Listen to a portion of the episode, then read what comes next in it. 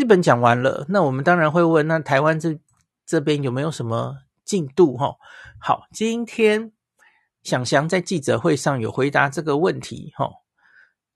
那听说这个昨天指挥中心有举行会议，讨论边境解封，有专家建议一个月内着手准备零加七开放边境。等一下。着手准备，你们应该要准备好几个月了吧？怎么可能一个月内才着手准备？应该是准备开到零加七了吧？哦，OK，你不要再跟我说你现在还没有着手准备，不可能啊！哦，那想想表示说十月份有机会，但还需要视疫情发展状况，十月初的可能性低。好，他说零加七的实施日程必须在疫情达高峰之后明显下降才可能上路。好，这个你意外吗？不意外啊。这个之前必胜不是也是这样讲的吗？所以今天有人在说，一个月前指挥官说十月初可能会开，那现在为什么变成十月初不可能？没有，那是你误会了吧？我们早就分析过啦，十月初我就说那个时候所有的媒体都误会了，就以为王必胜说九月底十月初就会开开国门，开到零加七，那是你自己脑补了，人家从来没有这样讲过，好不好？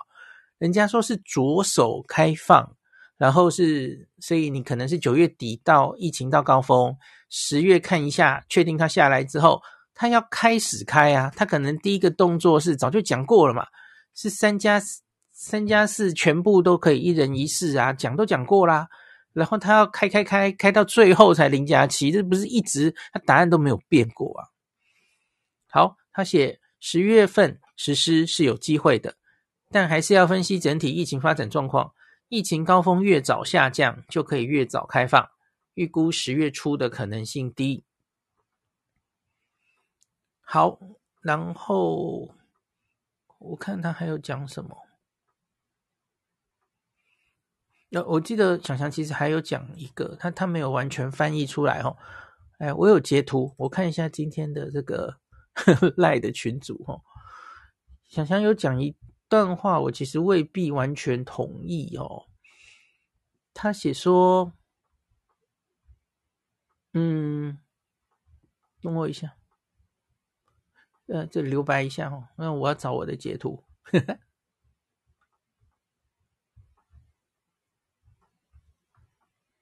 好，好，蒋翔说在解释刚刚这一段的时候，他说：“这个经过这个隔离检疫的措施，哈。”把这一波可能的感染人数降低，那越早达到高峰以后，这个下降的趋势看到哦，那我们就越能提早开放。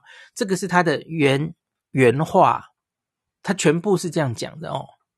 所以他说，把可能感染的人数降低，那我们就可以越早达到高峰。大家有没有觉得这句话哪里怪怪的？那意思是，他的意思是说，我们要努力防疫咯。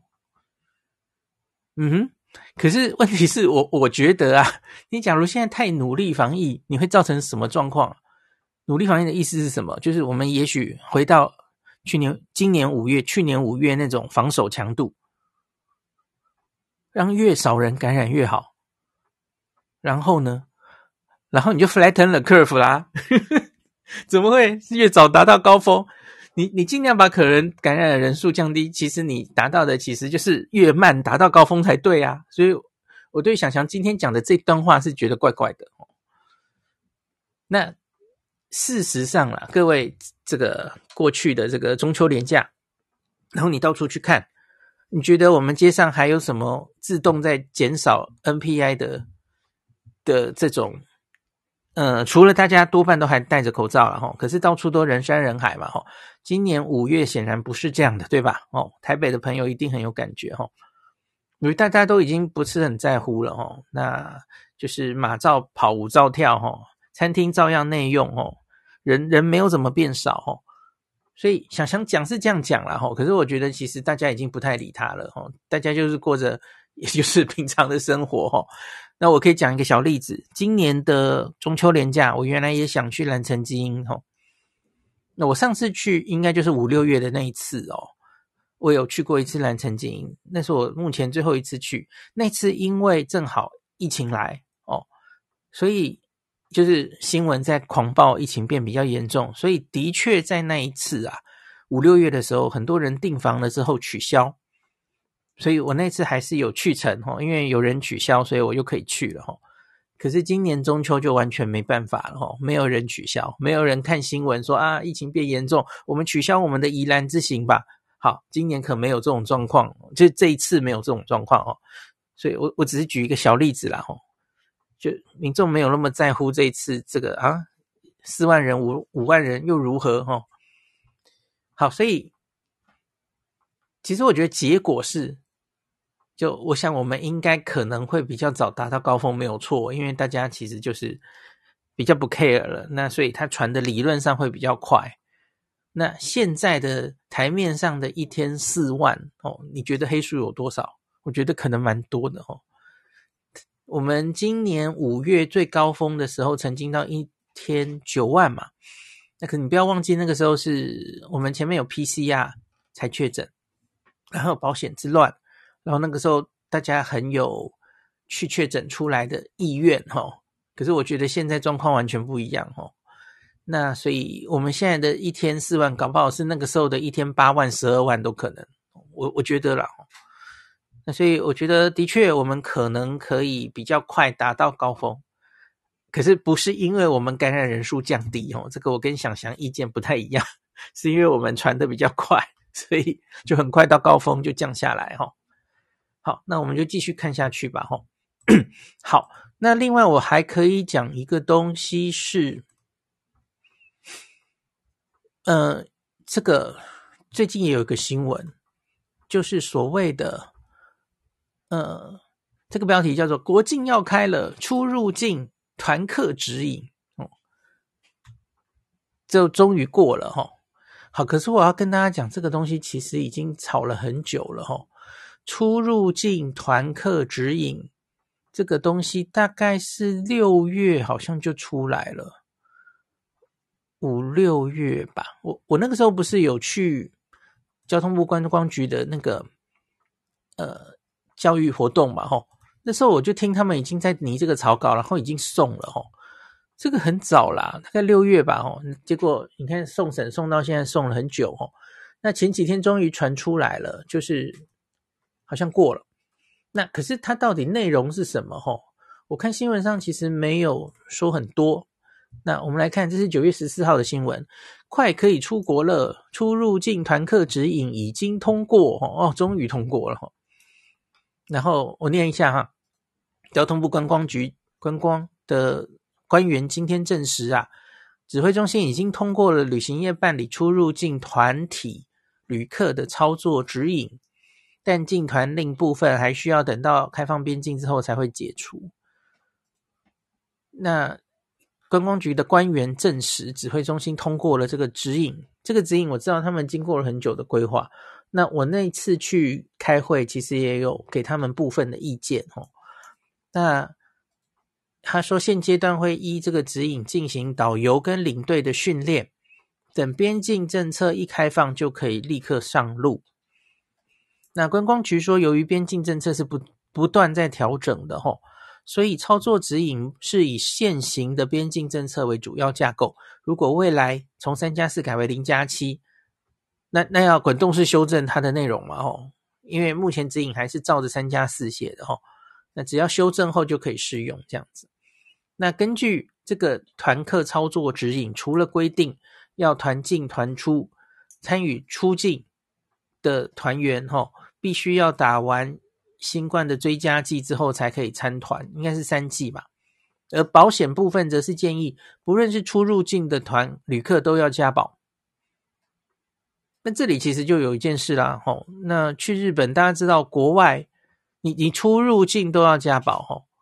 呃，入境是外国人来台湾玩，我们先不要管了，吼，大家可能不太在乎这个。我我那我们去日本，假如跟团的话，那你要保什么？国内没有险可以保啊，目前没有啊，所以这件事要怎么解决？吼，这好像还是一个问题，对吧？吼，那我一直跟大家讲说是日本有险可以保啊，那你是不是旅行社就帮大家买保日本的险？是不是这样就解决了？吼，我不知道。然后他说，出入境旅客全程都需戴口罩，旅行业者也要准备口罩跟酒精。旅行社出团前需跟旅客说明当地国家的防疫政策等等。我那时候去观光局也大概是听到这些内容。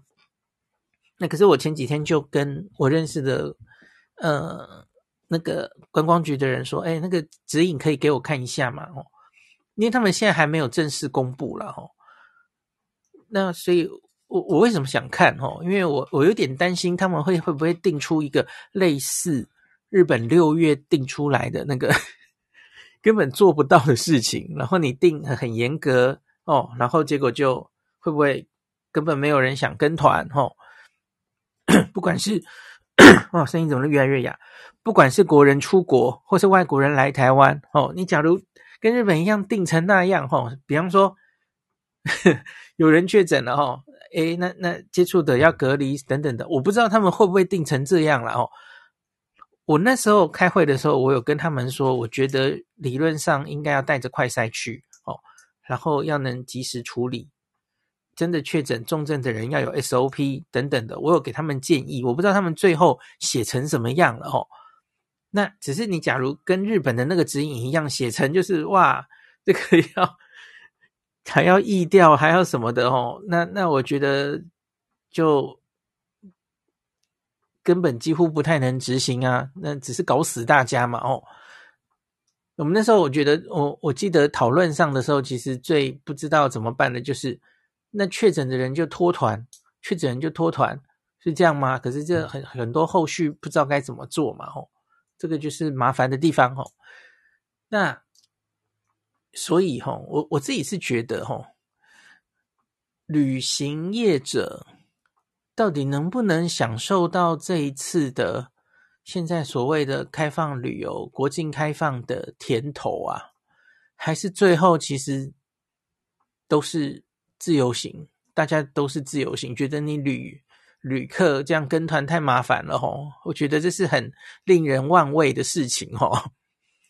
这样，这样，我们就只以日本市场来说吼，日本市场前面就说只有跟团可以去吼，我觉得可惜呀，这个禁团令也让我们错失旅行业者错失了这一波开放的时机，因为我们已经等到日本连自由行都开了，都都可以开了。那到底还有多少人想真跟你团啊？跟团去日本，他们可能一样错过了最好的开放时机了哈。最后搞到最后哈，这个跟团令解了哦。我们台湾说哦好，呃，弄到零加七好了，好啊。可是日本自由行也开啦，那到底跟着你这个出入境旅客关出出入指引跟团去日本的人还会剩下多少啊？哦，我觉得这个真的是。有点呃可惜啦哦。好，当然我我有跟他们问，可不可以先给我看看齁？那假如我看到了那个跟团指引的话，我再跟大家报告好了齁。就就如同我我跟大家讲的嘛吼，全世界现在到底有什么国家它开边境是只准团客？几乎没有嘛，就只有日本啊。然后日本很显然是一个很失败的例子嘛。那我我也跟他讲过啦，假如你这么担心。哦，不管是说外国人来到你的国家，要用你的医疗资源，万一他们在旅行中染疫了哦，或是传给你的人民哦，我就问过了，你你一百个团客跟一百个自由行的人，我问你，这中间被感染的比例，会占用你医疗资源的比例是谁多？我觉得明显是团客多啊，你真的很确定重点要摆在团客上吗？团客大家都一起活动啊，一起吃饭，一起行动，吼，一船就一坨。自由行，你给他就自己呀、啊，这个啊，你让黑数有存在的空间哦，那不是就这样啊？你你跟团，那你就要定出规定，你要好好管理，反而麻烦，吼。那可是我觉得有一些人跟团可能是比较适合的，比方说他其实没有什么自主能力，会处理这些后续。万一感染了怎么样？吼，呃，或是比方说，呃，有一个年长者，还是也也很想出国，哈，六十五岁以上，哦，虽然都打完疫苗了，可是他万一真的确诊了，其实也是比较麻烦的，吼。那所以，假如是跟着团，会一路一直有导游领队哦带着，哦，真的出事了，有很确定、很确定有人可以提出照顾后续的处理，吼，也比较安全，安心。我觉得这个是团可以存在的目的，呃的的一个好处之一啦。吼。那出团也不一定只有日本嘛，哦，去去欧洲啊，去去这么久，人生地不熟啊，吼，呃，然后到处啊，吼，那那假如能有导游一直照顾着，吼。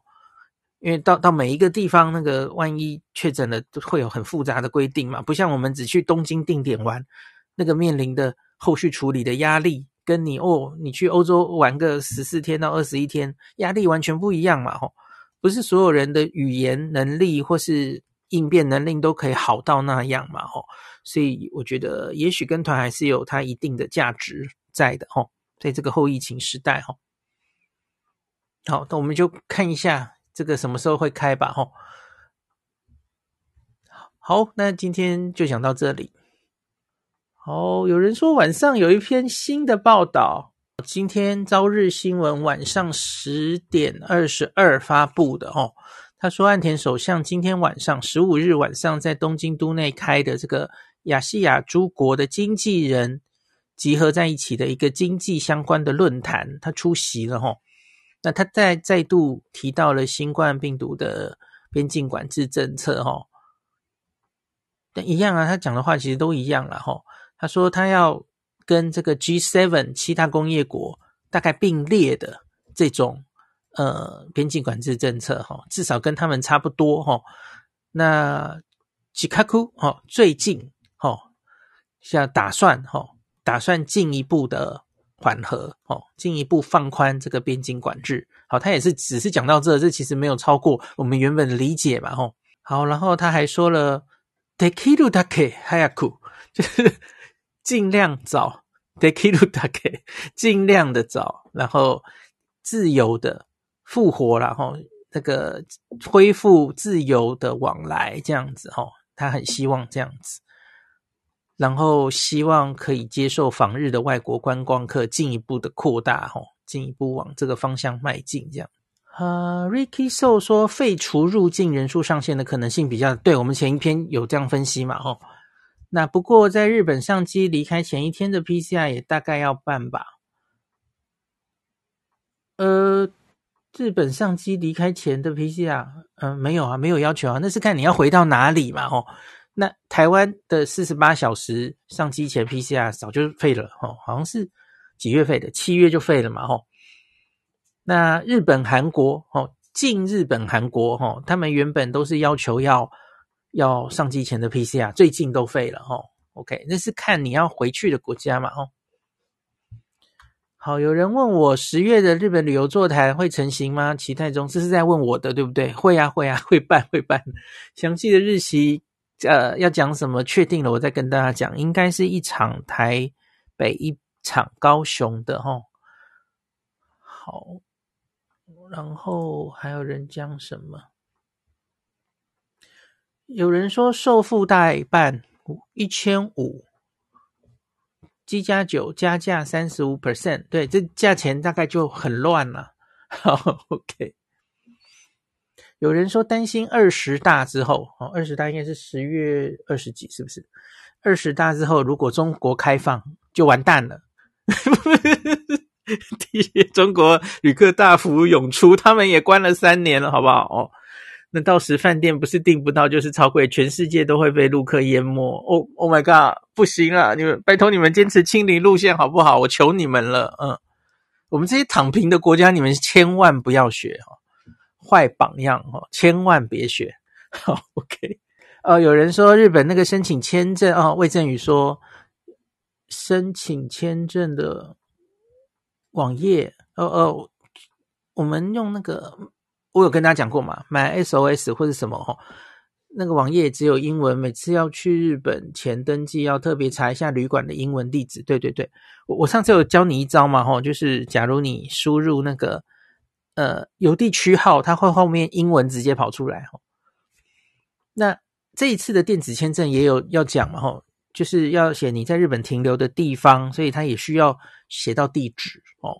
那所以你要查一下你住的地方的英文地址，所以有一些这种填的门槛呐，所以才让大家比较困扰这样子哈。